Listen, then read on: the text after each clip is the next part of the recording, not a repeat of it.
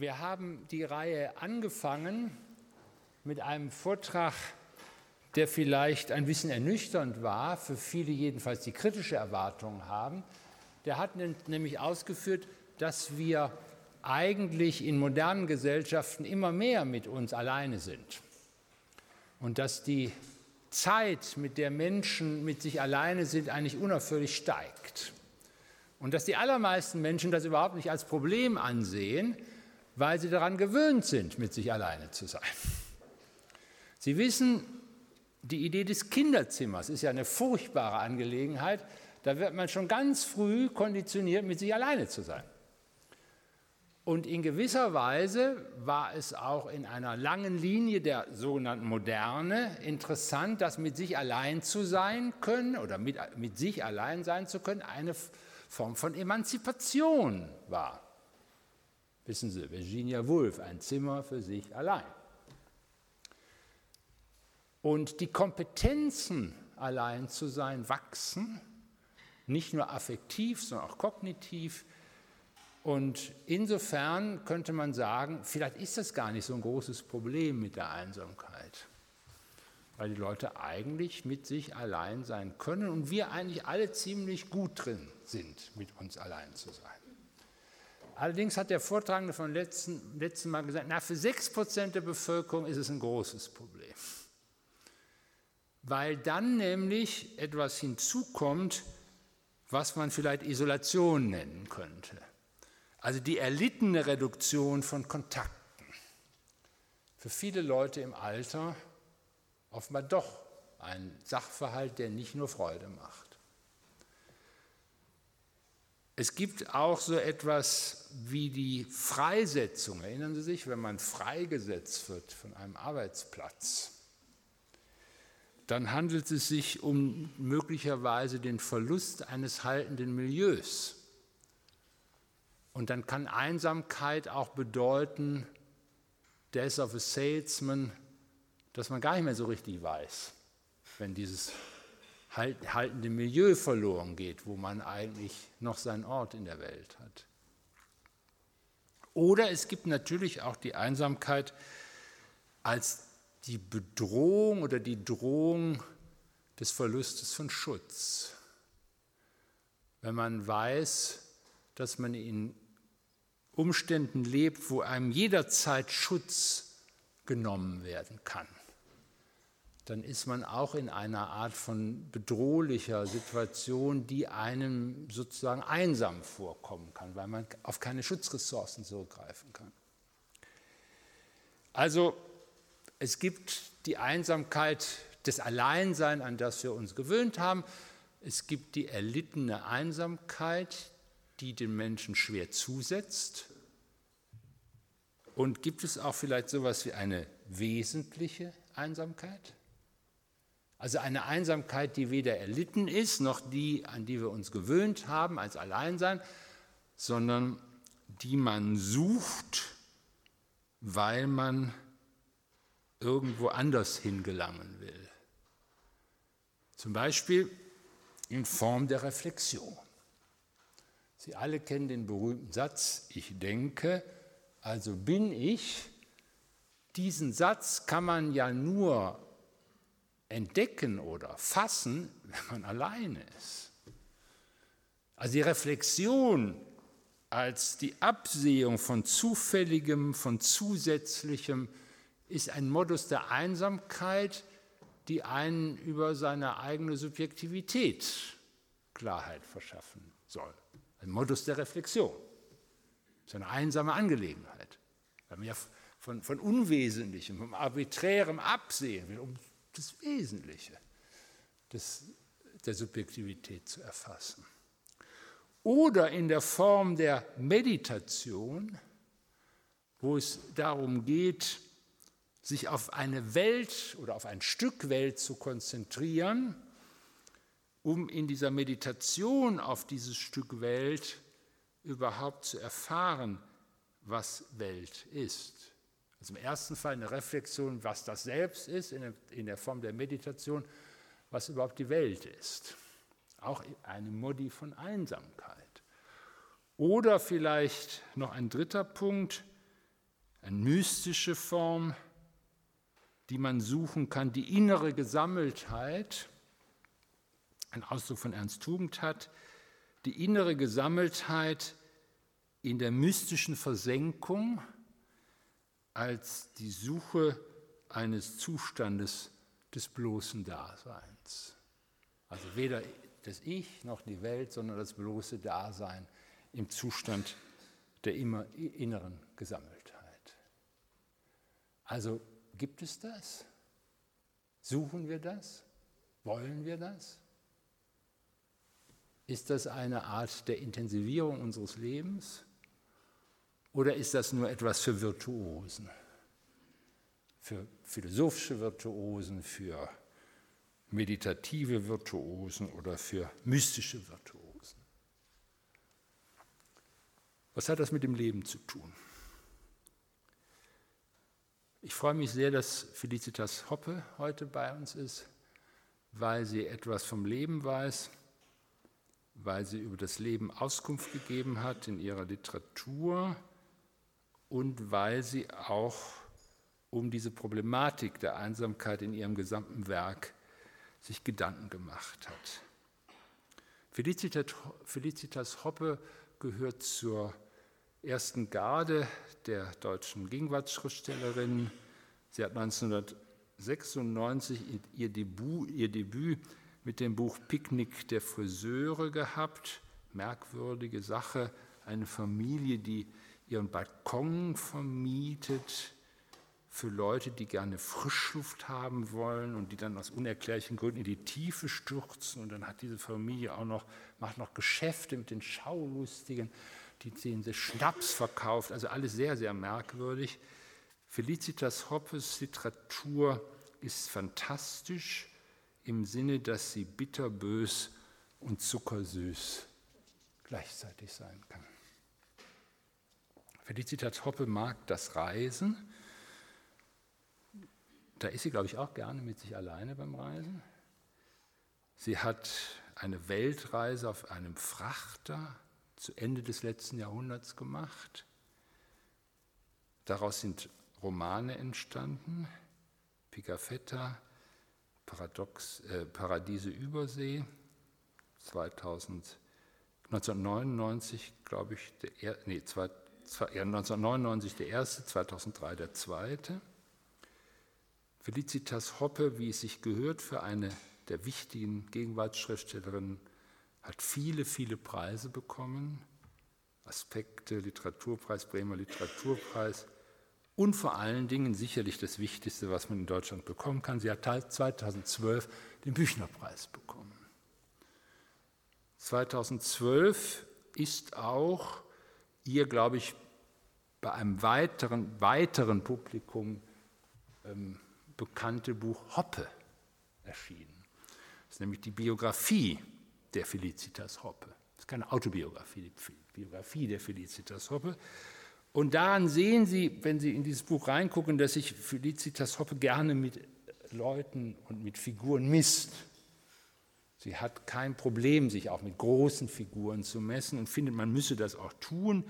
In diesem Buch gibt es so komische Sätze wie wer zögert, verliert oder kröne dich selbst, sonst krönt dich keiner oder niemand. Solche Sachen sind auch sehr wichtig ich lasse vieles weg. 2018 ist Pravda erschienen, eine Nacharbeitung einer berühmten Reise von zwei russischen Schriftstellern durch die USA, die irgendwie ihrem Land erklären sollten, wie die USA sein soll und was man da so alles sehen kann. Die hat das sozusagen nachvollzogen, hat daraus ein auch wieder fantastisches Buch gehabt. Felicitas, Felicitas Hoppe mag trainieren, mag Sport, mag sich messen und mag auch, weiß gar nicht, mag sie die Einsamkeit, beschäftigt sich damit. Sie lebt jedenfalls viele Zeit ihres Jahres, viele Zeit des Jahres in der Nähe von Rilkes Grab in der Schweiz in einer Klause, was insofern interessant ist, dass in einer Klause zu leben, einsam zu sein, ist eigentlich das Privileg von Männern. Das tun nur wir. Aber wie Sie schon gemerkt haben aus der Literatur von Felicitas Hoppe, sie misst sich gerne und sie hat sich diese männliche Praktik angeeignet. Und das ist sozusagen auch der Kont, nicht, nicht, nicht nur ihre Literatur, nicht nur ihre, ihr Künstlertum, sondern auch diese Praxis, die ist ein wesentlicher Punkt, um mit ihr die Frage der wesentlichen Einsamkeit zu erörtern. Wir kennen uns, wir duzen uns, seien Sie nicht irritiert darüber. Ich freue mich jedenfalls sehr, sehr, Felicitas, dass du heute da bist.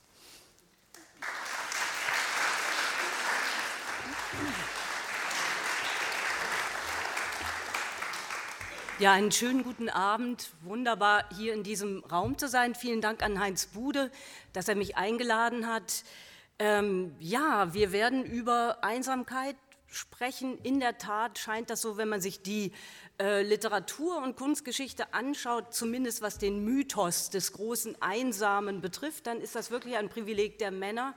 Ist es natürlich überhaupt nicht, aber das fiel mir heute auch auf, als ich noch mal darüber nachdachte. Es gibt einen wunderbaren Satz, der mir sofort einfiel, als Heinz Bude mir diese Einladung zutrug. Ähm, den hat der ähm, Essayist äh, Gilbert Keith Chesterton über Friedrich Nietzsche geäußert und der Satz geht so, Denken in stolzer Einsamkeit führt immer zur Idiotie. Ähm, das ist das, was man sozusagen als Spruchband über diesen Abend hängen könnte, wo die ganze ähm, Provokation der Fragestellung enthalten ist. Und es ist sicher kein Zufall, dass ein Engländer das über einen Deutschen sagt.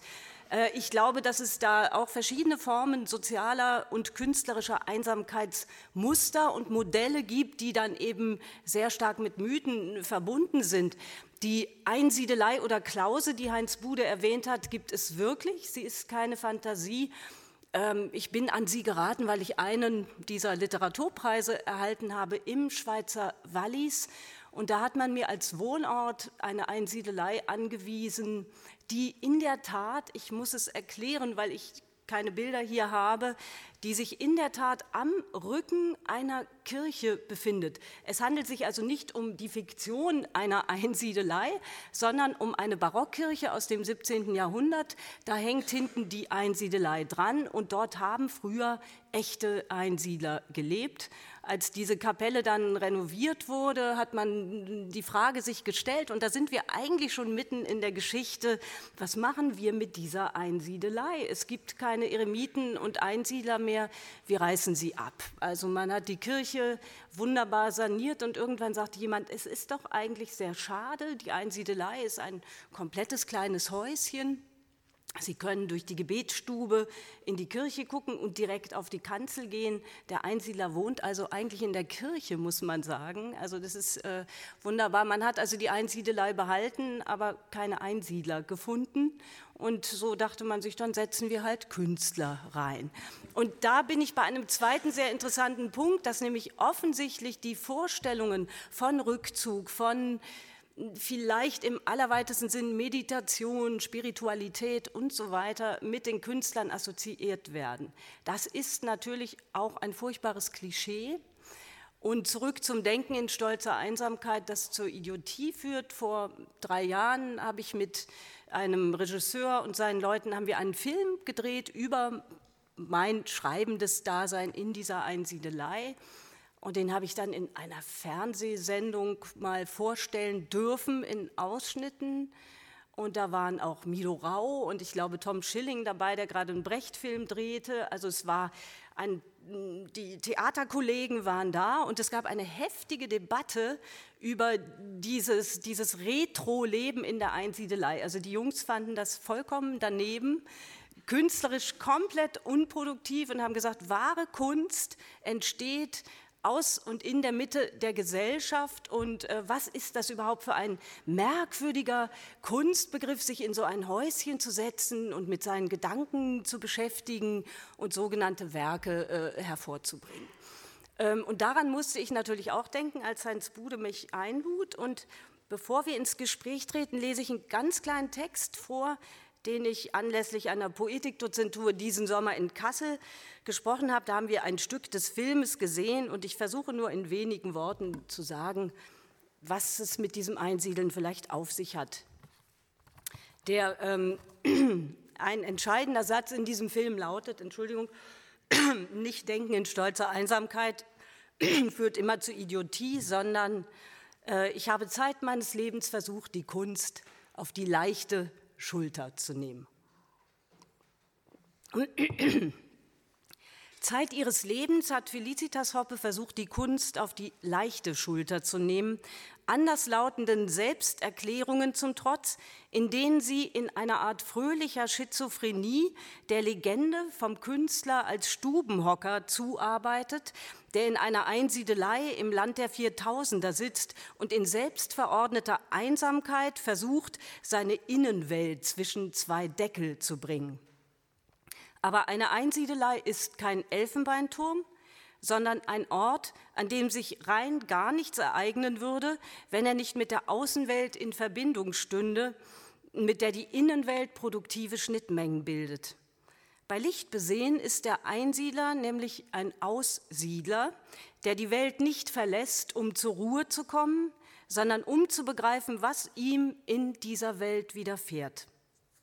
Es geht nicht um Flucht, Eskapismus und Rückzug, sondern um Abstand. Im Auge des Sturms, jeder Seemann weiß das und ich habe das auf meiner Containerschifffahrt gelernt, im Auge des Sturms ist der Sturm nicht erfahrbar. Dort ist es bekanntlich windstill und trocken. Also wer sich im Mittelpunkt des Geschehens befindet, bekommt in der Regel das wenigste mit. Der einsiedelnde Aussiedler sucht Konzentration durch Distanz. Und so entsteht manchmal und mit etwas Glück Literatur. Literatur lebt wie jede Erzählung in Wort, Bild und Ton vom Bewusstsein der Zeitverschiebung, von der Distanz zu Zeit und Raum, die das Vergangene durch die Nacherzählung transformiert, um es für die Gegenwart begreiflich zu machen. Selbst in einer Zeit, die wie unsere ganz auf Gleichzeitigkeit setzt, auf Simultanität und Direktübertragung, also auf maximale Teilhabe am Hier und Jetzt, auf die zweifelhafte Produktivkraft der Ungeduld, ist der Wunsch nach Abstand geblieben. Warum sonst stünde in unserer Gesellschaft die Auszeit so hoch im Kurs? Ich habe mal gegoogelt, was man unter Auszeit findet. Auszeit, Timeout. Du hast vorhin den Sport äh, erwähnt. Das ist immer das sind tolle Parameter. Auszeit meint im Sport eine Unterbrechung des Spiels, um die Taktik an neue Gegebenheiten anzupassen oder um das durch Verletzung oder Fehlverhalten bedingte Ausscheiden eines Spielers zu reagieren. In der Verhaltenstherapie und Pädagogik ist von Reizunterbrechung die Rede. In der Arbeitswelt ist die kurzfristige Freistellung von der Pflicht zur Erbringung einer Arbeitsleistung gemeint. Aber in der Regel denken wir einfach an Urlaub. Das ist übrigens ein sehr schöner Begriff, der im Mittelhochdeutschen nichts anderes bedeutet als die Erlaubnis, sich zu entfernen vom Hof. Also das höfische Pflichtenheft ruhen zu lassen und das Leben auf die andere Schulter zu nehmen, die nicht immer die leichtere ist. Es ist also kein Wunder, dass Künstler mehrheitlich unbegabte Urlauber sind, nicht zuletzt deshalb, weil sie im Auge ihrer Betrachter ja sowieso permanent Urlaub haben und permanent in Auszeiten leben. Die Projektion auf viele Künstler ist neidbesetzt. Er ist der scheinbar freie, der nomadische Mensch, der von einer alimentierten Einsiedelei in die nächste reist, um sich dort seinen privaten Aventüren zu widmen und einer Wahrnehmung der Welt, die uns mit Geschichten versorgen soll. Das ist eine Erwartung, deren Erfüllung auf einem Missverständnis beruht, denn Kunst ist nicht Auszeit, sondern Ausdruck einer spezifischen Wahrnehmungs- und Daseinsform. Was natürlich nichts daran ändert, dass auch der Künstler eine aktive Geschäftsperson ist, die in der Regel unter prekären Verhältnissen lebt, dabei aber so tun soll, als wären es genau diese prekären Verhältnisse, die ihr Dasein besonders wahrhaftig machen.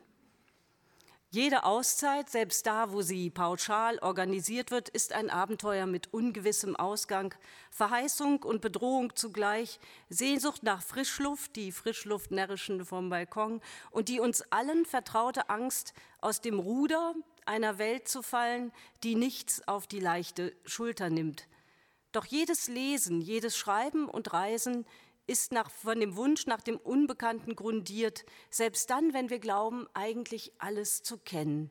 Kunst, ihre Hervorbringung nicht anders als ihr Genuss, ist mit allen Risiken und Nebenwirkungen unsere Alternative zum einfachen Ein- und Ausatmen der Luft einer Welt, in der wir eigentlich niemals so ganz zu Hause sind.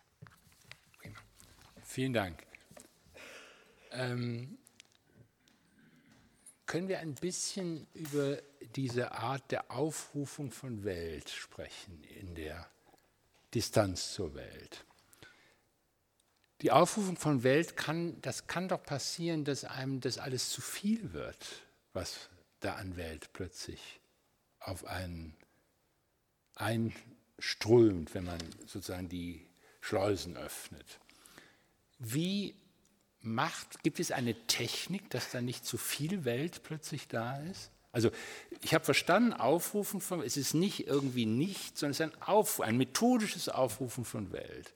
Aber wie, wie macht man, dass es nicht zu viel Welt da ist und dies einen erschlägt?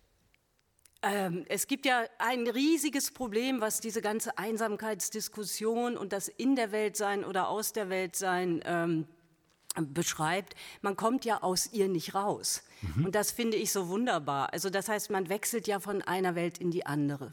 Ich kann jetzt natürlich sagen, ich gehe in die Wüste oder ich äh, setze mich wie vor, jetzt sind es glaube ich, äh, wann war es, 97? Ja genau, es sind jetzt, äh, es ist Jubiläum, also mit sich auf dem Containerschiff ist vier Monate weg. Damals gab es noch keine Medien und so weiter. Aber den eigentlichen Schwierigkeiten springt man damit nicht von der Schippe. Ich glaube ja, dass ähm, es unterschiedliche Formen der Einsamkeit gibt und dass Einsamkeit auch nicht notwendigerweise bedeutet, dass ich allein bin, ja. sondern dass ich fremd bin. Und äh, deshalb erleben wir Einsamkeiten auch unter Menschen in Gruppen. Und wenn ich das Einsam oder Fremdsein suche, dann natürlich am ehesten in meinem Fall durch einen Ortswechsel so dass ich weggehe. Und das ist für mich das Entscheidende. Ähm, da du nach einer Methode fragst, äh, ich kann also Abstand nehmen und das, was mir an Welt zu viel ist oder zu sehr auf die Pelle rückt, ähm, das kann ich mir aus der Ferne betrachten. Ich kaufe mir damit aber natürlich das Problem einer anderen Welt ein. Also wenn ich in der Einsiedelei sitze, ist da auch eine Welt. Und ich glaube, es ist einfach das, was man früher so ganz banal Tapetenwechsel nannte. Äh, und in der Tat äh, bringt der Wechsel der Kulisse und der Wechsel dieses Raumes ähm, eine andere Sichtweise hervor.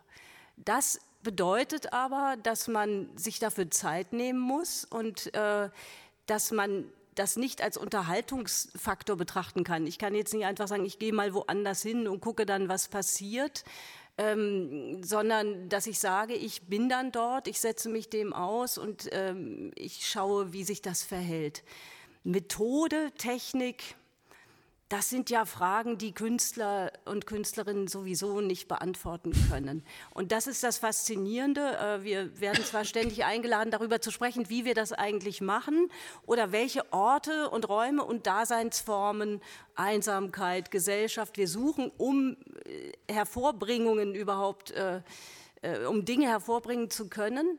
Es ist uns aber selber äh, geheimnisvoll. Ich glaube, wir tun es sozusagen, indem wir praktizieren und dann sehen wir, ob es funktioniert oder nicht.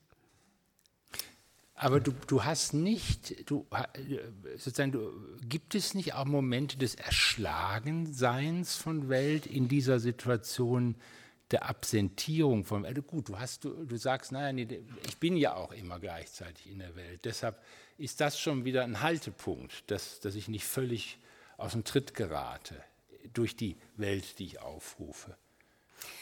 Also ich glaube, die, äh, wenn es denn eine Technik gibt, dann besteht sie natürlich darin, dass ich mich, das ist ja für mich ein Stichwort, dass ich mich konzentriere. Und Konzentration ja. ist natürlich der Wille zu einer gewissen Ausschließlichkeit. Und das scheidet ganz viele andere Dinge aus. Das heißt, damit fällt ganz viel flach. Also ich sage es mal ganz pragmatisch, äh, ich packe meinen Koffer, ich fahre in die Einsiedelei, äh, die im Übrigen, das muss man auch mal, um der Mythenbildung entgegenzuwirken, äh, sagen, die natürlich super eingerichtet ist, die kann man beheizen. Es gibt ja Leute, die glauben, ich müsste ein paar Kilometer gehen, um ein Liter Milch zu erwerben. Also der nächste Laden ist fünf Minuten entfernt, der Bahnhof zehn Minuten.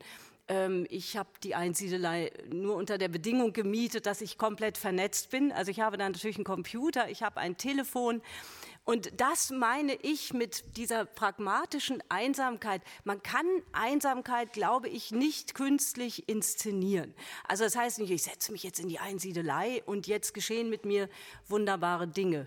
Die entscheidende Leistung besteht ja darin, dass ich in der Einsiedelei nicht dasselbe mache wie zu Hause. Ich kann natürlich auch in der Einsiedelei den ganzen Tag surfen, wenn ich das äh, gerne möchte und nach außen hin den Eindruck erwecken, ich siedelte ein. Das ist dann natürlich äh, und, und insofern ist, glaube ich, alles ähm, die Einsamkeit nutzbar machen. Das ist das, was ich die produktive Einsamkeit nenne. Ähm, dann das Schreiben, dann die Verarbeitung von Welt, klingt ja furchtbar eigentlich, Verarbeitung von Welt. Das ist natürlich alles. Ähm, es klingt etwas paradox, aber es ist eine Frage von Disziplin auf der einen Seite und von einer enormen Offenheit auf der anderen Seite. Diese Form ähm, sich Einsamkeit zu leisten und diesen Arbeitsmodus zu wählen, ist immer mit einer ungeheuren Verschwendung verbunden. Und ich glaube, darin liegt das allergrößte Problem. Das kann auch sein, dass ich hingehe und komme nach ein paar Wochen zurück und es ist überhaupt nichts passiert. Das würde ich natürlich äh, nur hier zugeben, sonst tue ich immer so, als wäre da ganz viel passiert.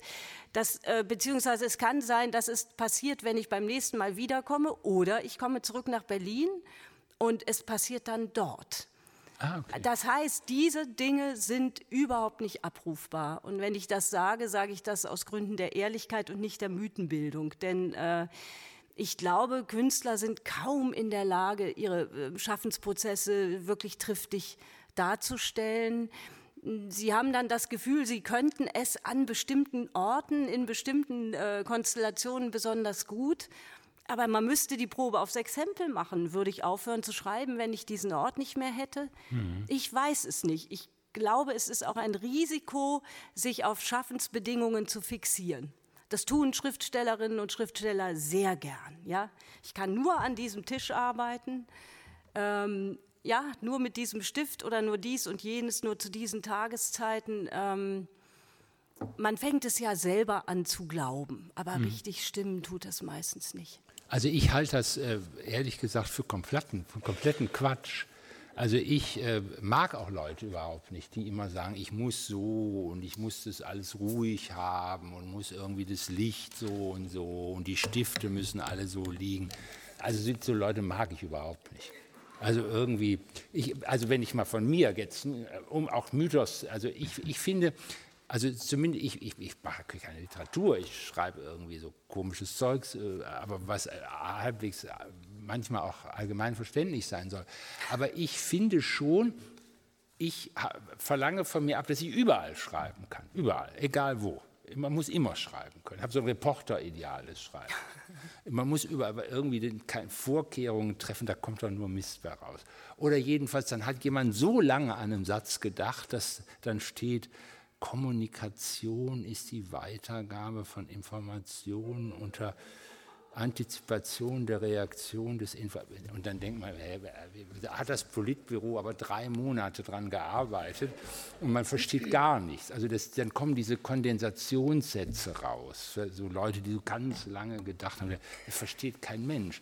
Also trotzdem, trotzdem finde ich, und das hast du eben angedeutet, ist möglicherweise auch dieses Ideal, was ich jetzt sage, ich so ein Reporter-Ideal des Schreiben, dass man sich vielleicht in jeder Situation, du hast es eben angedeutet, in diese Fremdheit versetzen kann oder versetzt wird. Also kennst du das auch, dass die Einsamkeit sozusagen dich in Gesellschaft überkommt? Oder also oder hat das irgendeine Bedeutung für dich als Schriftstellerin, diese Situation, oder ist das einfach so eine Lebenssituation? Ähm, also zwei Dinge. Das eine ist ähm, die Reporterhaftigkeit. Dazu wollte ich was sagen. Ähm, nur damit das äh, klar ist. Es ist natürlich unheimlich leicht, sich über Marotten äh, anderer ja. lustig zu machen. Ich tue das auch gerne. Das darf ich, weil ich selber natürlich auch sehr viele Marotten habe. Ähm, äh, sie helfen einem natürlich nichtsdestotrotz in gewisser Weise. Okay. Dann, dann gibt es einen Punkt, glaube ich, äh, über den könnte man einen ganzen Abend sprechen. Was unterscheidet eine, ich sag mal, Standardlieferung? Dazu zähle ich äh, und zwar nicht im Qualität niedrigen Sinnes, aber ich glaube, dass der Journalismus, dass die akademischen Vorträge, letztlich anders funktionieren als äh, das literarische Schaffen. Äh, und das sage ich in dem Bewusstsein dessen, dass es ähm, auf allen Seiten Gutes wie, wie Schlechtes gibt. Äh, ich habe mir immer gewünscht, ich könnte eine gute Journalistin sein. Das äh, funktioniert bei mir nicht, weil mir dazu die Fähigkeiten fehlen. Im akademischen, das würde mir vielleicht etwas leichter fallen.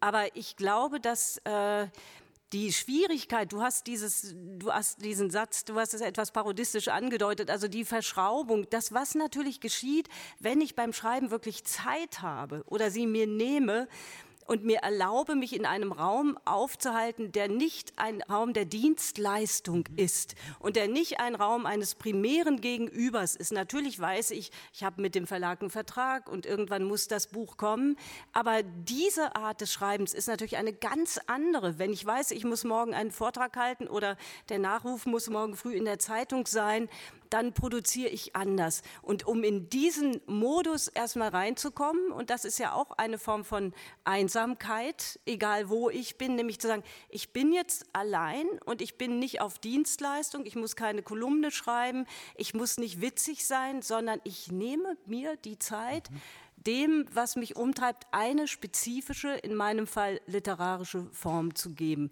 Und das ist wirklich schwer, weil ich merke, dass obwohl ich mich in einen Raum der Einsamkeit begebe, die, die Einsamkeit nicht in dem Sinn funktioniert, dass die Forderungen verstummen.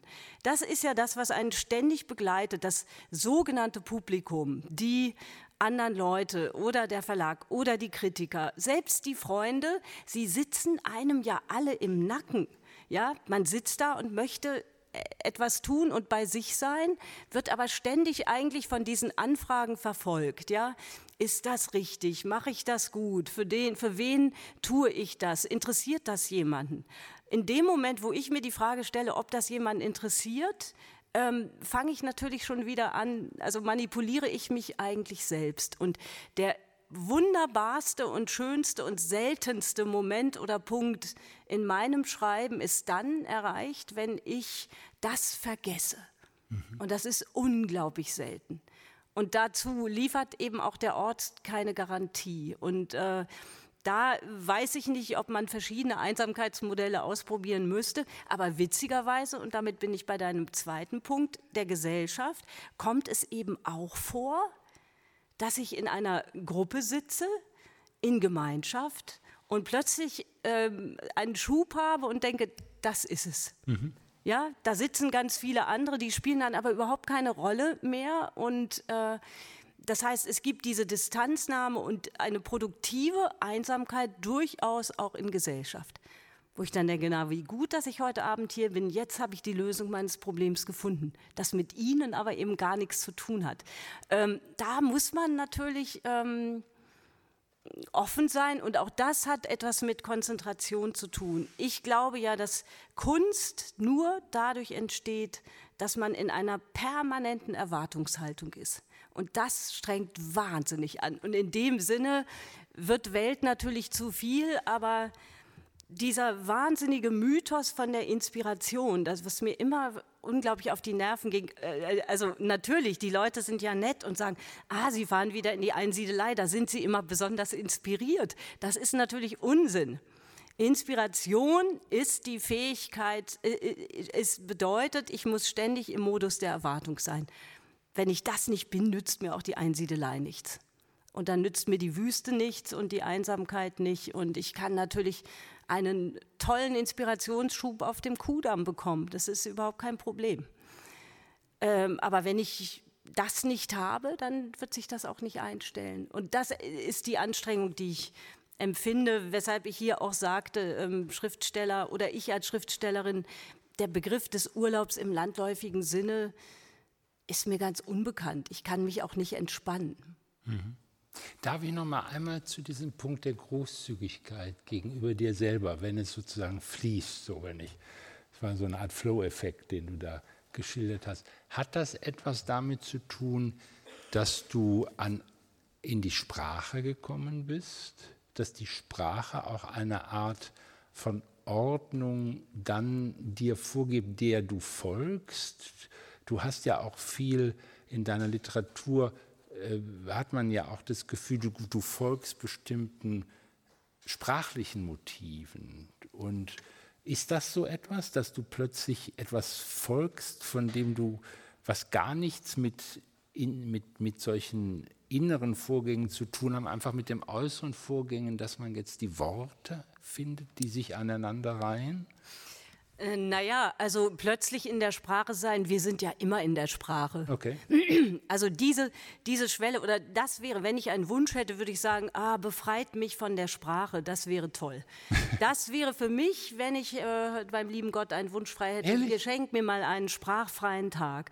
Das wäre wunderbar, aber ob wir sie benutzen oder nicht benutzen, ob wir schreiben oder nicht schreiben, das ist ja gar nicht entscheidend. Man muss dazu auch kein Künstler sein. Wir sind Gefangene der Sprache. Die Sprache ist eigentlich das, was uns von der Welt trennt. Denn mittels der Sprache können wir die Welt beschreiben und indem wir sie beschreiben, sind wir ja nicht mehr in der Welt. Wir stehen ja davor. Deshalb steht der Mensch vor der Welt wie der Ochs vorm Scheunentor, weil er diese Sprache hat. Sonst wären wir ja Zebras oder ähm, irgendwas anderes und vielleicht ging es uns besser. Ähm, und wir hätten diese Schwierigkeiten nicht. So viel zum Thema in der Sprache. Deshalb kann ich diese, diese Modi kann ich nicht trennen. Ich okay. kann nicht sagen, jetzt fängt die Sprache an oder jetzt fängt die literarische Sprache an. Und ähm, da du das ansprichst, kommt mir etwas anderes in den Sinn. Es ist auch die Sprache, die Einsamkeit erzeugt. Das ist für mich ein Riesenproblem. Äh, wenn ich Texte schreibe, mir sind meine Texte natürlich vollkommen verständlich.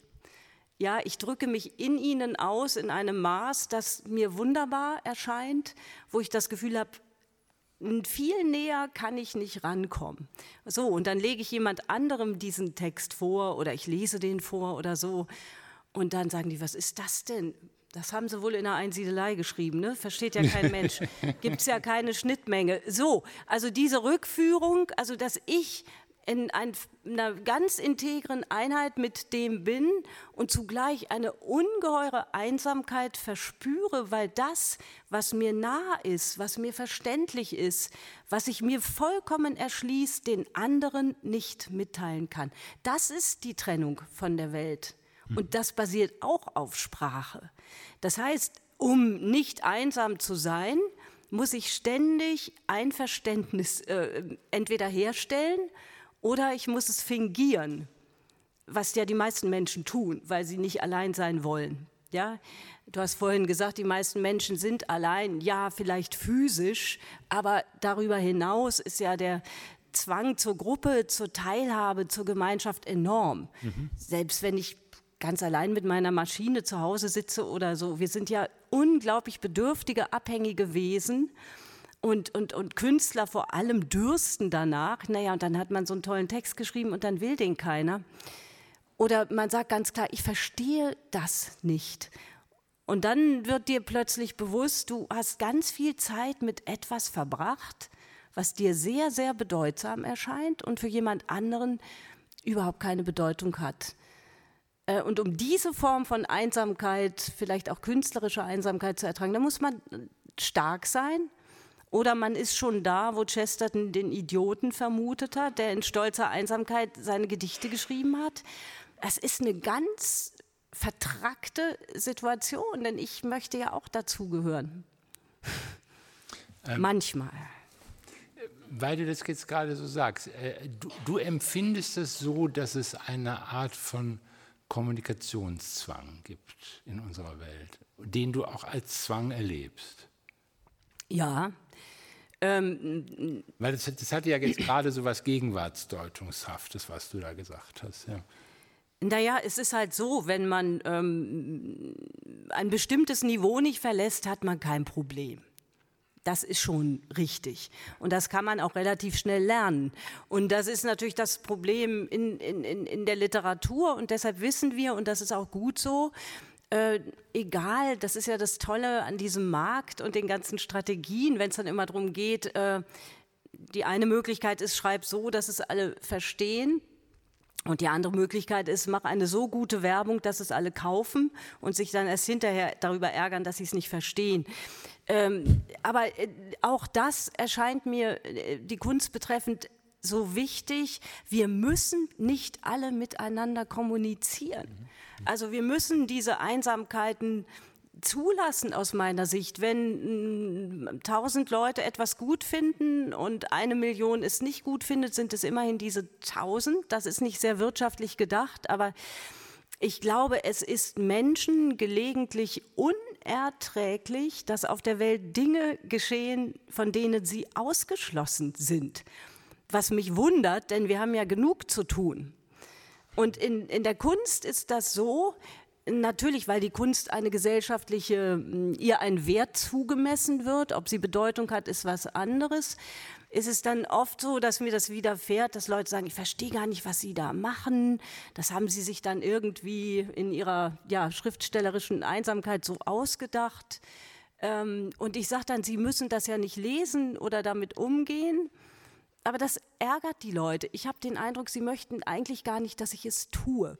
Okay. Das, ähm, glaube ich, hängt im Fall der Kunst damit zusammen, oder in meinem Fall, dass ähm, Kunst ja bepreist wird. Und etwas, was Anerkennung findet, ähm, sollte sich für diese Anerkennung auch rechtfertigen können. Und das ist in der Kunst natürlich nicht immer der Fall. Mhm, mh. Also dieses Kunst auch eine Kommunikationsverweigerung ist. Äh, das kann sehr gut sein. Oder äh, sie ist etwas, was ja bei mir im Schreiben eine ganz große Rolle spielt, aber so lebe ich auch, das ist mein Alltag, ist das Spiel. Also für mich ist das Moment des Spiels sehr stark und um spielen zu können, brauche ich Freiräume. Ja, äh, Spielen äh, unterliegt auch Regeln, aber ich brauche Freiräume und ich brauche eine Offenheit. Also ich darf nicht festgelegt sein auf ein spezifisches Ergebnis. Und diese Spielerei, dieses nicht nutzbringende, dieses nicht nachweislich akut nützliche oder erst zeitverschoben nützlich erscheinende, äh, das ist für mich eine unheimliche Bedrückung. Permanent wird man gefragt, warum man was macht und für was es gut ist. Äh, äh, und ich weiß eigentlich nicht, äh, wozu. Ich meine, ich tue schon viel. Ich reime sehr gerne und ich würde zum Beispiel am liebsten den ganzen Tag in Reimen und Versen sprechen, weil mir das leichter fällt als das normale Sprechen. Natürlich mache ich das nicht. Ich will ja nicht unangenehm auffallen. Und ich glaube, dass man viele Dinge in sich äh, unterdrückt, die eigentlich ganz vital sind um in diesem relativ abgezirkelten Raum vereinbarter Kommunikation zu bleiben, eben auch aus Angst vor Einsamkeit. Das hieße aber, dass die Einsamkeit, die inszenierte Einsamkeit, die für sich für einen selber hergestellte Einsamkeit auch ein Ermöglichungskontext für Vitalität ist, die sonst nicht so, so zur Geltung kommen würde. Habe ich dich da richtig verstanden? Nochmal, also die inszenierte Einsamkeit, ja. die ich mir herstelle, ist, das ist auch eine, eine, ein, ein, eine, eine Ermöglichung, damit eine Vitalität anderer Art deutlich werden kann, die sonst in einer Normierungs- in, einer, in Erwartungsnormierungen sozusagen zum Absterben verurteilt ist. ist Absolut, ja. Und ich glaube, dass das äh, ein Problem ist, das viele Menschen kennen, über das sie vielleicht gar nicht so oft nachdenken. Das ist ja nicht nur künstlerisch. Also ich erinnere mich zum Beispiel in meiner Schulzeit, war das dann so, wenn man schneller war oder oder besser war, etwas besser konnte als die anderen, das kam auch nicht so gut. Nee. Ähm, und äh, so, dass man dann, also die, auch in meiner Familie, wir sind ja fünf Kinder und äh, da, da, ich kann mich schon gut daran erinnern, dass ich äh, manchmal Fehler gemacht habe, um nicht aufzufallen. Oder man verspielt sich dann extra auf dem Klavier damit die Schwester nicht denkt, sie ist schlechter als ich oder so. Also es gibt so ganz interessante Sozialverhalten und da liegt es dann natürlich nah, wenn man ein Übermaß an Energie oder auch ähm, eines Schaffensbedürfnisses hat ähm, und auch den Wunsch, den Dingen eine eigene Form zu geben, dann sucht man natürlich Räume auf, in denen man für sich sein kann ähm, wo man sich abgrenzen kann. Das ist das, was ich dann die schöpferische oder die produktive Einsamkeit nenne. Und zugleich zahlt man dafür natürlich immer einen bestimmten Preis. Und das ist dieser Spagat, in dem ich lebe. Das ist, hat auch mit Scham zu tun. Also ich fühle mich ähm, dabei nicht unbedingt gut. Ich fühle mich moralisch nicht gut. Ähm, ich bin immer äh, auch vom Gespenst der Verpflichtung, die nicht zuletzt eine politische ist, die an Künstler herangetragen wird, zu Recht oder Unrecht, darüber kann man diskutieren. Und alle diese Dinge verfolgen mich beständig in meinem Tun und ich denke, eigentlich äh, darf ich das gar nicht. Das ist jetzt mein Problem, vielleicht könnte ich auch cooler sein. Und ich komme zurück auf die äh, Diskussion vom Anfang, also an diesen wunderbar aufschlussreichen Abend mit Tom Schilling und Milo Rau. Mhm ähm, wo diese Debatte dann hochschoss und ich doch dann nachts im Bett lag und so richtig ins Grübeln kam und dachte, äh, solltest du deine Lebenszeit nicht damit verbringen, Gutes zu tun? Sag mal, was hast du den Jungs denn eigentlich gesagt? Ich meine, die haben jetzt gesagt, was ist das für ein komisches Modell? Und was hast du denen gesagt? Ähm, ich weiß jetzt gar nicht mehr genau, was ich Ihnen gesagt habe, aber äh, das Interessante ist, dass ja äh, hinterher, wenn man dann anfängt darüber zu sprechen, äh, ein ganz anderer Punkt äh, nochmal ins Zentrum rückt. Also wenn man nicht mehr vor Publikum ist, sondern allein ist, dann kommen ja andere Dinge zum Tragen. Etwas, worüber ich dann auch nachgedacht habe, dass die gesteigerte Aktivität, also das Vermeiden der Einsamkeit, die ständige Aktion, gelegentlich auch Aktionismus, natürlich auch eine Vermeidungsstrategie ist. Das ist ja klar. Wenn ich die ganze Zeit handele, und auch sage, ich muss das tun, ich muss das tun. Ich bin ständig in einem äh, Zusammenhang. Ich bin sozusagen äh, abonniert darauf, ein nützliches Mitglied der Gesellschaft zu sein ähm, dann erspare ich mir natürlich auch viele andere Dinge. Mhm, mhm, ja, ich bin dann nicht äh, in der Verlegenheit, vor einem Blatt Papier zu sitzen und was draufzuschreiben oder draufschreiben zu sollen. Oder ich ähm, werde meine Zeit nicht damit verbringen, wie ich, die ich manchmal 10, 12 Stunden am Tag schreibe und mit einem Output von einer halben Seite nach Hause gehe ähm, oder ins Bett gehe. Mm, da fragt man sich natürlich, was habe ich an dem Tag gemacht. Aber das ist eine Erfahrung, die auch eine besondere ist. Mhm. Aber die muss man machen wollen. Und wenn man das nicht möchte, dann äh, so, wenn ich jetzt zu meinen Gunsten spreche, sage ich, im Grunde haben die mich natürlich total beneidet. Aber das wussten sie gar nicht. Du hattest jetzt die Sache mit der Vermeidung aufgebracht. Ähm, wir müssen drüber reden. Was ist mit dem Tod? Ähm, äh, so Heidegger-mäßig würde man sagen, ist Einsamkeit nicht auch eine Modalität des Vorlaufens zum Tode? Dass man irgendwie einübt zu sterben. Eine Art und Weise, also sage ich mal, jetzt das über Heidegger hinausgehend, ist Einsamkeit nicht eine Form, dass man ars dass man, dass man lernt zu sterben, weil man ja weiß, der Augenblick des Todes ist der Augenblick der größten Einsamkeit. Und ich übe das schon mal. Ich bin mir da gar nicht so sicher. Also ich bin ja noch nicht gestorben und ob hm. das dann wirklich der Augenblick der größten Einsamkeit ist, ähm, ich, ich will mich darüber nicht lustig machen. Es wird viel über die Einübung ähm, in den Tod äh, gesprochen oder das Leben zum Tode. Ich bin unendlich dankbar äh, zu wissen, dass ich eines Tages sterben werde, denn die Veranstaltung hier, jetzt nicht hier, aber ähm, ist ja nicht so ersprießlich, dass man das auf Dauer stellen möchte. Und insofern ähm, muss ich ganz ehrlich sagen, ich glaube, dass ich bis zum Schluss vermutlich so leben und arbeiten werde, wie ich das tue. Und ähm, vielleicht ist das Schreiben, äh, wenn man das jetzt so überspitzen will, eine Einübung in, in den Tod insofern, als sie beim Schreiben ja sowieso schon draußen sind. Also ich meine, die Kollegin Levi Charow hat ja gerade ein Buch veröffentlicht mit dem Titel von Oben. Ähm, das mir eigentlich sehr irdisch erscheint. Äh, aber ich glaube, die Distanznahme, das nicht dabei sein, das Wegsein, das mit dem Text allein sein, diese Einrichtung der anderen Welt ist natürlich potenziell auch etwas Metaphysisches. Also davon bin ich überzeugt und äh, insofern bin ich da schon mal auf dem richtigen Weg. Ähm, es ist auch mit Angst verbunden. Es ist mit einem ungeheuren Ausgesetztsein verbunden, mit einer ständigen Selbstbefragung.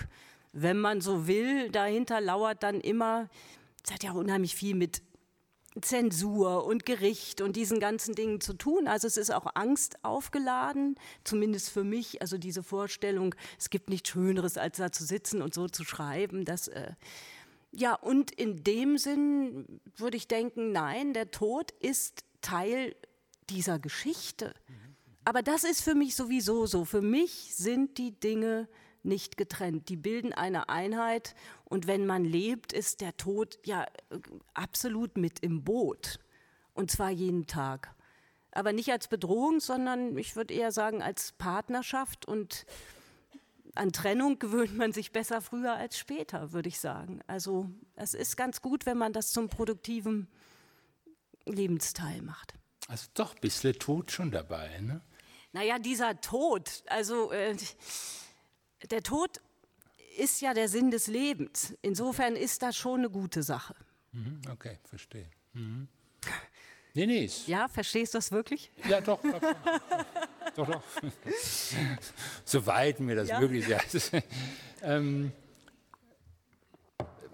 ich frage das deshalb, weil ich habe ja eben gibt es so etwas wie eine wesentliche Einsamkeit. Findest du das eigentlich? Ist das ein Blödsinn oder ist das auch so ein, so, ein, so, ein, so was, wo so ein Engländer sich lustig drüber machen sollte? Oder äh, gibt es sowas? Wesentliche Einsamkeit? Ja, ich glaube ganz sicher, dass es eine wesentliche Einsamkeit gibt in dem Sinn, dass wir, dass wir wesentlich einsam sind und ähm, darüber wird ja viel geschrieben, viel gesprochen, viel erzählt. Dass, ähm, wir sprachen vorhin über die Einsamkeit in Gemeinschaft.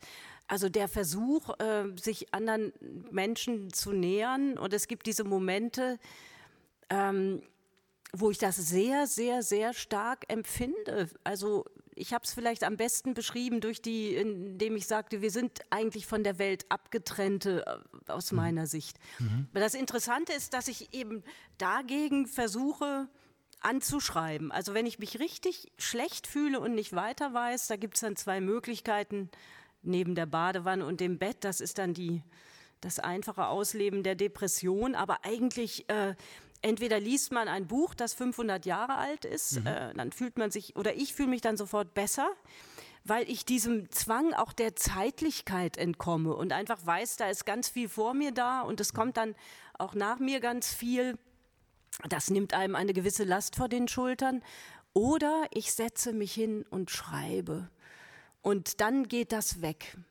Mhm dann ist dieses Einsamkeitsgefühl weg und ich habe das Gefühl, ich bin bei mir. Äh, für mich ist auch interessant, weil du den Sport erwähnt hast. Ähm, für mich äh, hat Schreiben einen ganz sportlichen Aspekt. Es ist für mich eine Bewegungstätigkeit. Es ist was Motorisches. Ich schreibe ja auch meine Texte immer wieder ab. Ich schreibe am Computer und denke dann immer, vielleicht, ich könnte auch Klavier spielen. Also ich habe das Gefühl, in ständiger Bewegung zu sein ähm, und verschaffe mir auf diese Weise dann frische Luft, selbst wenn ich drinnen sitze. Mhm. Aber das, das sich einsam fühlen, das Alleinsein, äh, das ist eigentlich der Status quo für mich. Mhm, mhm. Was wäre, wenn ich, also von, ich schreibe ja, wenn, wenn ich was schreibe, dann will ich irgendjemandem was sagen ne? und will auch sogar was bewirken.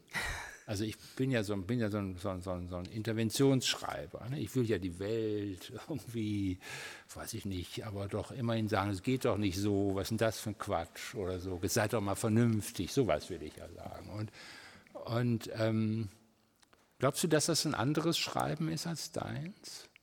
Also wenn, wenn ich jetzt irgendwie schreiben will, also ich sage jetzt mal, ich setze mich hin und sage, um Himmels Willen, warum wollen die Leute eigentlich nicht zur Kenntnis nehmen, dass die Ungleichheit in Deutschland seit 2008 nicht mehr zunimmt?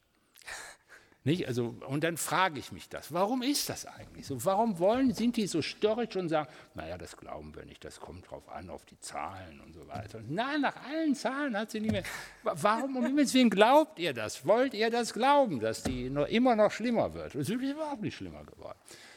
Und dann will ich das irgendwie aufklären und sagen, irgendwie, es hat was wohl damit zu tun, dass ein paar Haushalte es doch verdammt gut geht und dass es mehr Haushalte sind, als man denkt. Und manche haben Kinder, wo man sagt, Mensch, dass die schon nach 20 Jahren die Wohnung abbezahlt haben, das wäre doch eigentlich bei uns gar nicht früher möglich. Aber das will man ja nicht so gerne sagen und so. Und ähm, ist, ist sozusagen dieses interventionistische Schreiben, ist das ein anderes als dein, dein Trauma, tra traumhaftes Schreiben oder, oder sowas? Ähm, ja, ich glaube, die Übergänge sind fließend und das macht ja unsere Bewertung der Dinge auch so schwierig und ja. auch zu sagen, okay, das da, das da. Ähm, ich glaube, dass die Schreibenden das selber oft nicht so trennen können. Es gibt ja auch Leute, die glauben tatsächlich, sie schrieben literarisch, tun sie aber gar nicht. Ja, genau. Äh, und, ähm, das stimmt wirklich. Ja, ja äh, mhm. und es gibt Leute, die halten sich für akademisch, das ist es dann aber auch nicht. Und da gibt es Mischformen, die aber auch gut funktionieren können. Ähm, und letzten Endes ist interessant, was du sagst, insofern, als man die Leute gar nicht fragen sollte, was schreibst du da, sondern man sollte sie nach ihren Impulsen fragen. Und wenn die Schreibenden über ihre Impulse sprechen, sagt das vielleicht sogar mehr äh, als, als das Schreiben selber. Und da gibt es eben verschiedene äh, äh, Typen. Und es geht eben nicht, dass man Menschen auf ein spezifisches Tun verpflichtet, nur weil sie ganz gut schreiben können. Ah, okay. Ja, also dass ich jetzt sage, du kannst doch schreiben, höre ich ja auch. Und warum du musst, du musst das zum Guten anwenden. Du musst äh, den anderen Menschen, du musst denen, die nicht schreiben können, eine Stimme geben. Also es ist quasi schuldhaft, dass ich sitze und etwas tue, was mir persönlich Vergnügen bereitet, wenn ich doch diese Gabe benutzen könnte, um anderen eine Stimme zu geben, was ich übrigens für die größte Illusion halte. Man kann anderen in dem Sinn also man kann anderen eine Stimme geben, aber ich kann, mir werden oft Geschichten angetragen von Leuten aus dem Publikum, die dann sagen, Sie können doch gut schreiben, ich habe eine ganz tolle Geschichte, die gebe ich Ihnen, schreiben Sie die auf. Und dann sage ich, ja, das kann ich machen, aber das Problem ist, das wird dann mein, das wird dann eine Hoppe-Geschichte. Es ist nicht mehr ihre Geschichte. Und darin besteht ja unsere Not. Wir können unsere Geschichte nur selber erzählen. Das nimmt uns niemand ab. Ähm, das ist der eine Aspekt. Der andere, ähm, das Interventionistische. Es gibt äh, dieses wunderbare Interview, viele von Ihnen werden es kennen, ähm, zwischen ähm, äh, Günter Gauss und Hannah Arendt, ja, ja. wo er sie befragt und da sagt sie an einer Stelle etwas lachend, naja, Sie wissen doch, wie das ist, Männer wollen immer etwas bewirken. Die wollen einfach was bewirken und dann sagt sie, die sie, glaube ich, auch etwas bewirken wollte, aber sie setzt sich davon ab und sagt, wissen Sie, ich möchte etwas verstehen. Ich möchte etwas verstehen und verstehen und erkennen kann Wirkungen zeitigen, aber es ist nicht der primäre Impuls. Und mhm. ähm, so geht es mir beim Schreiben. Ich möchte mit den Mitteln, die ich habe, und das sind poetische, ähm, äh, durch den Umgang damit ähm, einfach begreifen, wie etwas ist. Und das sind ganz, ganz seltene Momente. Da kann man da sagen, naja, Frau Hoppe, wen kümmert das? Warum sollen wir bezahlen, dass Sie Erkenntnisse haben? Aber das sind natürlich die wenigen, die größten, die schönsten Glücksmomente in meiner Arbeit, wo ich plötzlich einen Satz geschrieben habe, an dem ich vielleicht, also ich bin nicht jemand, der an Sätzen werkelt und sagt, hm, das Wort stimmt nicht, oh, sondern ich schreibe es so oft, bis es plötzlich da ist und plopp, wie so ein Männlein auf dem Schirm, springt das hoch und ich sage, das ist es. Und jetzt ist mir selber klar, was ich habe sagen wollen. Das ist ein Riesenglück, das ist mein Impuls beim Schreiben und natürlich würde ich dieses Glück sehr gerne teilen. Okay. Das ist aber nicht interventionistisch, Verstehe. ja im Sinne von, ähm, wann begreift ihr endlich, dass das der schönste Satz ist, den ihr je gelesen habt? Mhm. Ja, äh, warum kommt diese Schönheit zu euch nicht durch oder so? Und, und das andere, den, den Impuls, den du beschreibst, das verstehe ich unheimlich gut. Das habe ich oft in Gesprächen oder Diskussionen, dass ich denke, warum dringt das nicht durch? Betrifft meine künstlerische Arbeit überhaupt nicht. Okay. Und ich glaube, dass die Kunst und die Literatur deshalb so unendlich kostbar sind, weil sie in Abgrenzung zu anderen Bereichen ähm, Formen menschlichen Daseins uns auch zeigen und vorführen, die wir nirgendwo sonst gezeigt bekommen. Mhm. Das ist einfach so. Dass dieses, ähm, und sie ist kompliziert.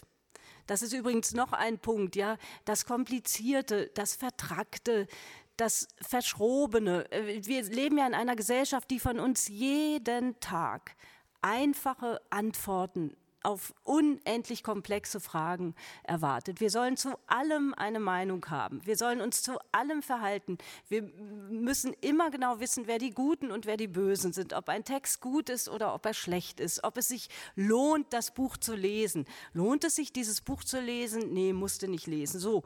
Ähm, ähm, und zurückzukommen zu einem Moment des freien Umgangs mit auch selbstgewählten Texten, Dingen, Büchern, Menschen, äh, das ist sehr, sehr schwierig. Das kostet Zeit und es kostet im Übrigen auch Mut. Mhm. Ja, man darf keine Angst haben, ähm, ausgegrenzt zu werden oder sich selber auszugrenzen. Und das ist vielleicht das, was am meisten Kraft kostet. Ich kann dir sagen, als Leser, auch das ist hier übrigens auch im Theater so, dass ich manchmal bei Büchern ein Gefühl unendlicher Dankbarkeit empfinde. Dass ich irgend so einen Satz gefunden habe oder wenn jemand hier wie auf einer Bühne mir irgendwas erzählt, dass ich dann irgendwie fast, fast irgendwie anfange zu weinen und denke, was machen die Leute das alles für mich? Und zeigen mir das. Und es hat alles, ist eigentlich alles sinnlos. Es ist nur, dass es das gibt. Und, und da wird ein unglaublicher Aufwand getrieben. Und es ist alles, ich darf mir das alles einfach so angucken. Da bin ich wirklich dankbar oft und denke, mein Gott, was, wenn es das nicht, gar nicht geht so, wenn es das nicht gäbe gegen die Kultur und so gar nicht, sondern so irgendwie so richtig dankbar bin ich. Also ich kann das, ich freue mich sehr, wenn du solche Sätze schreibst und ich die lesen kann. Ich bin der wenn ich so einen Satz finde und da eine Korrespondenz bin, bin ich dir wirklich sehr, sehr dankbar. Also ich glaube, da, da, das ist äh, gut, dass du das nochmal erwähnst, denn das geht nochmal auf den Punkt der Verschwendung. Mhm. Also von der vorhin die Rede war, dass man, glaube ich, um zu etwas Qualitätvollem zu gelangen, muss man äh, unglaublich investieren. Also man, äh, man braucht jede Menge Ressourcen und wie oft höre ich den Satz, Mensch, da, da, das, da, da weniger, weniger hätte doch auch gereicht. Mhm. Ähm, natürlich, wenn ich jetzt meinen Tagesplan, es ist auch mit dem Lesen so, das ist ja das Tolle. Ich bin ja überhaupt keine Perfektionistin ähm, als Rezipientin also man muss auch Bücher nicht ganz lesen. Es gibt ja auch manchmal Bücher, die einem gar nicht gefallen und plötzlich stößt man auf einen Satz und sagt, na ja, hat sich gelohnt. Also dieses ähm, einfach zu wissen, dass dieses Fluidum da ist. Und in einer Gesellschaft, in der alles äh, verwertet äh, und reguliert werden soll, ist das auch nicht immer so leicht ähm, auszuhalten. Und äh, ich glaube, eben, dass wir aus diesem Überfluss dann für uns das eine oder andere schöpfen können. Und ich rede jetzt hier mal ganz konkret nicht von den Geschäftsmodellen. Das wäre dann noch mal was anderes. Also mhm. wie, wie lebt man, wovon ernährt man mich? Ich ernähre mich ja nicht von den Texten, die ich schreibe, sondern von den Kompromissen, die ich mache. Mhm. Das ist mein Geschäftsmodell. Ähm, Darf ich dich noch mal was fragen? Ich hatte angefangen, dass es sozusagen Virtuosen gibt, kognitive Virtuosen, religiöse Virtuosen. Wie ist die Kunst, die Literatur, ist die zu sowas wie Religion offen oder eher zu sowas wie Recht oder irgendwie oder irgendwas anderem? Also ich, ich will darauf hinaus, gibt es sozusagen Wahlverwandtschaften von Schaffung von Artikulationen, die etwas Öffnendes haben, die du akzeptieren würdest? Also ich frage jetzt nach der Wahlverwandtschaft zur Religion zum Beispiel. Oder würdest du sagen, nee, nee, nee, das sind zwei Sachen? Oder wie siehst du das? Also ähm, Jetzt hätte ich fast gesagt, ich bin für alles offen. um Gottes Willen, nein. Ja, aber natürlich. Also das eine ist, ähm, die Welt ist ja voller unglaublicher Dinge. Mein Problem ist der Überfluss und der Überschuss, im Übrigen auch in der Inspiration. Also mhm. ich kann mich eigentlich gar nicht retten vor Dingen, die äh, an mich herantreten oder Erlebnisse oder wenn ich mit offenen Augen durch die Welt gehe, in, dieser, in diesem Erwartungsmodus, wie ich das vorhin so hässlich genannt habe, dann bin ich eigentlich jeden Tag, jede Minute, jede Sekunde eigentlich überwältigt, weil es viel zu viel ist. Und da sind wir wieder bei der Frage Rückzug etc. Und zugleich merke ich, dass ein Prozess in Gang kommt, der alles, äh, das, das fängt rasant an, sich zu verwandeln, andere Formen anzunehmen und die ähm, greifen natürlich automatisch in das, was wir immer so trivial andere Welten nennen. Mhm. Ja, ich glaube nicht an andere Welten. Ich glaube, es gibt nur diese eine einzige Welt, in der wir leben und in der ist auf wundersame und Betonung auf Wunder, auf wundersame Weise alles enthalten. Also mhm. auch die Religion, das. Spirituelle, okay. der von dir vorhin ähm, erwähnte Tod und natürlich auch Gott. Alles das ähm, ist präsent. Das ist auch nicht zeitlich nachgeordnet mhm. oder vorgeschaltet oder äh, etwas, äh, das meiste können wir uns nicht vorstellen. Aber wir sind im Grunde jederzeit von allem umzingelt. Die Frage ist nur, ähm, sind wir durchlässig genug, diese Dinge in uns aufzunehmen oder sind wir es nicht? Oder schotten wir uns ab, weil es uns anstrengt? Und da muss ich ähm, leider die traurige Nachricht verbreiten. Das ist dann doch eine Frage der Begabung. Und die ja. einen haben sie und die anderen haben sie nicht.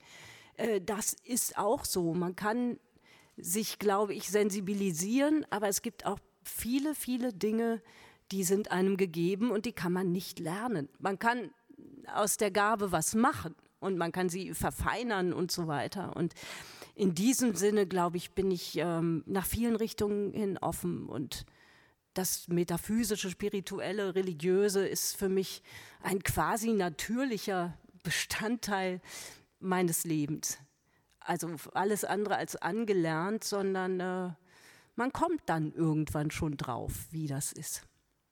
Vielleicht das letzte Motiv, was ich gerne mal aufgreifen würde, ist der Schmerz.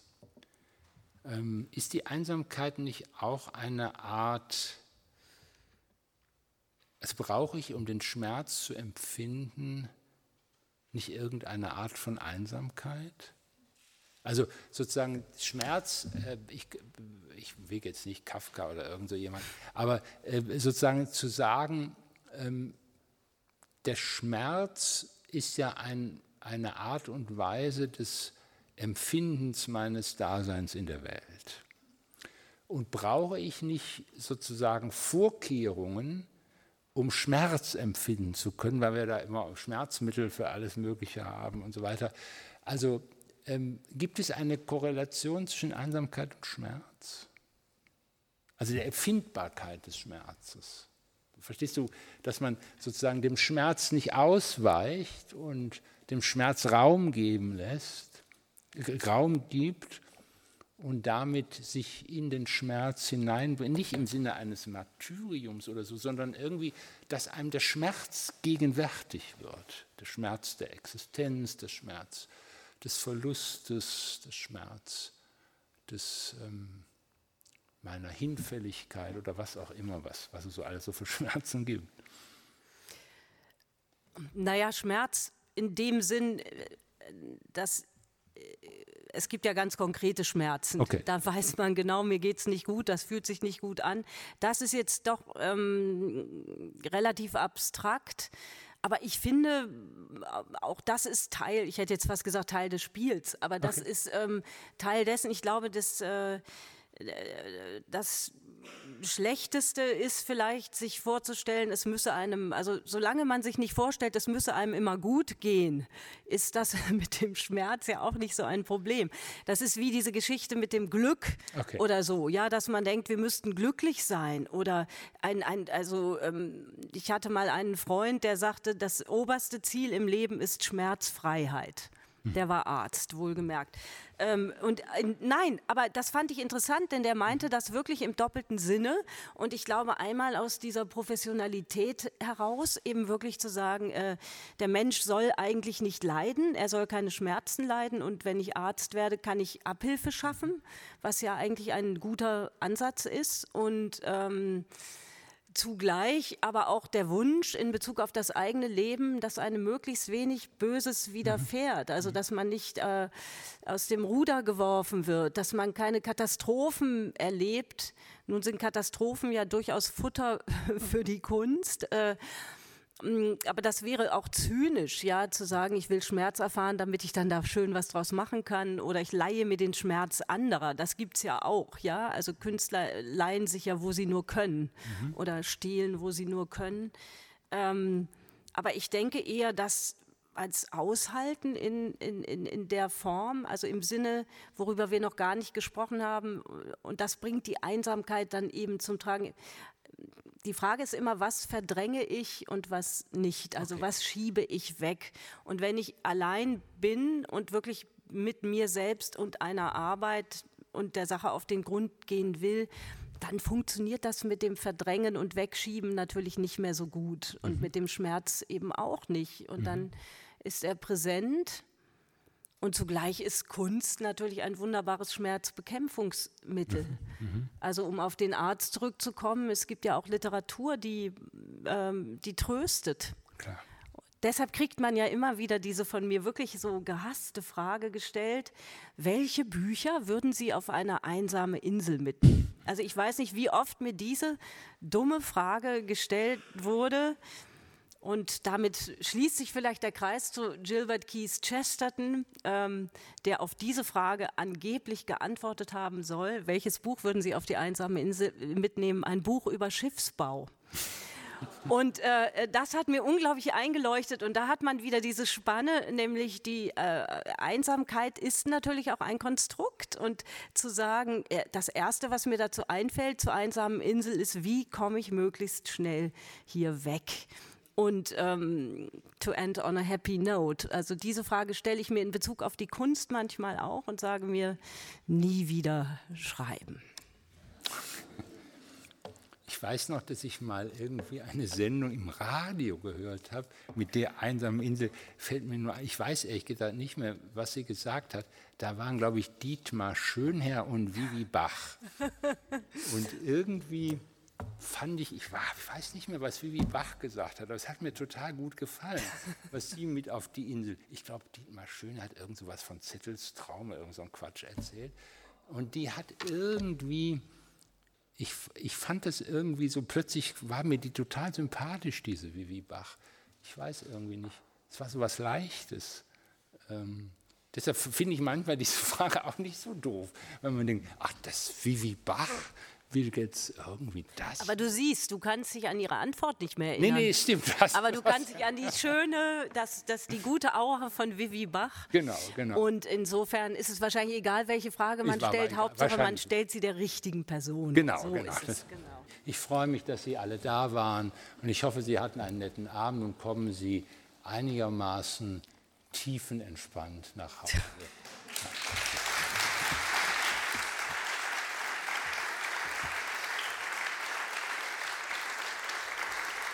Aber das Aller, Allerwichtigste habe ich vergessen. Vielen Dank für die Zitation. Danke, Heinz.